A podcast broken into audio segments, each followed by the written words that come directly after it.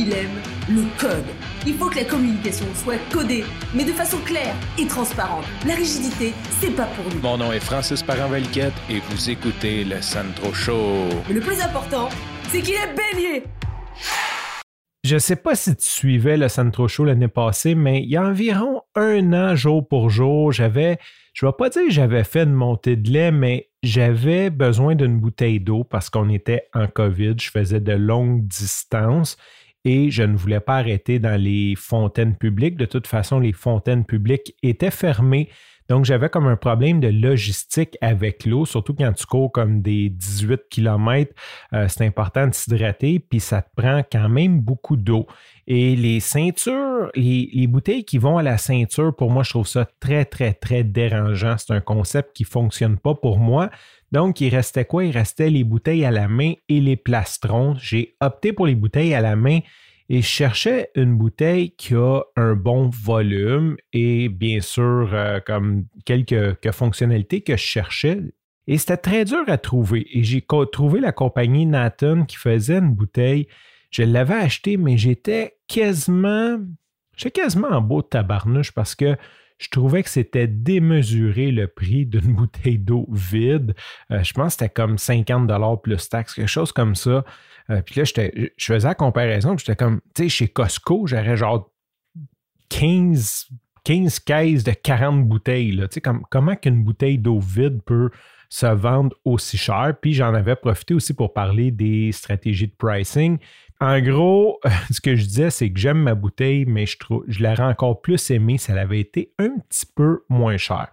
Et là, peut-être, je ne sais pas si j'en ai reparlé, mais Quelques semaines plus tard, j'en ai racheté une deuxième parce que j'ai réalisé que 600 ml d'eau quand tu cours euh, des longues distances à la chaleur qui a fait l'été passé, c'était pas suffisant. Donc j'en ai racheté une deuxième, j'ai essayé un modèle isolé.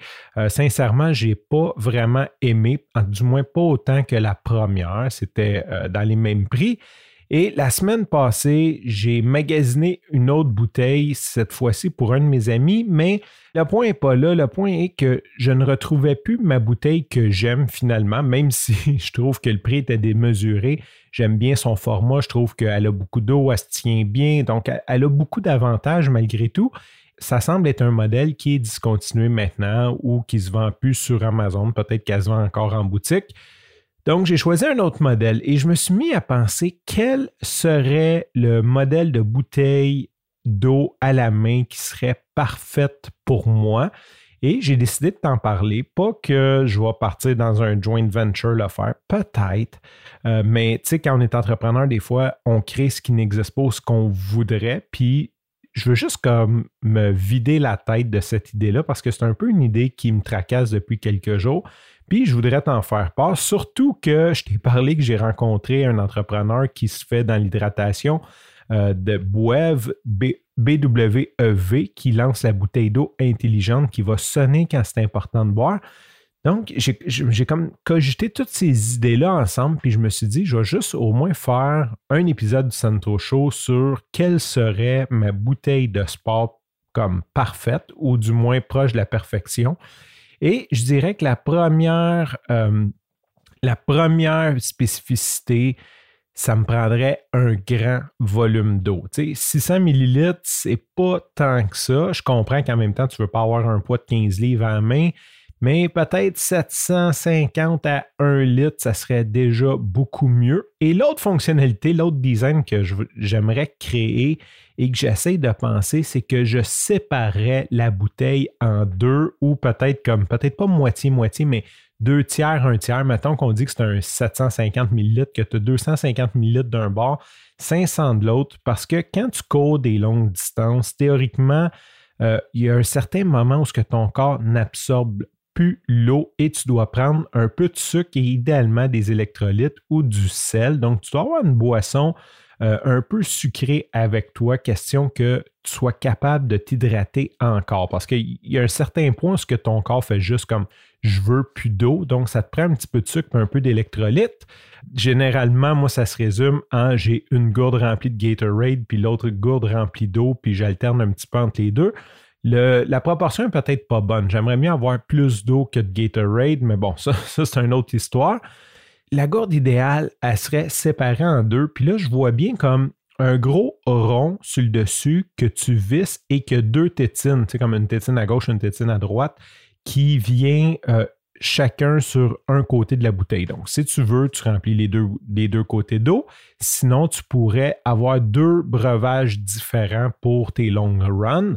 Et mon dernier point pour qu'elle soit parfaite, elle doit rentrer dans un lave-vaisselle sans avoir besoin de prendre la place de quatre assiettes, on s'entend, et le couvercle aussi, parce que nettoyer des bouteilles d'eau, c'est vraiment pas mon fun.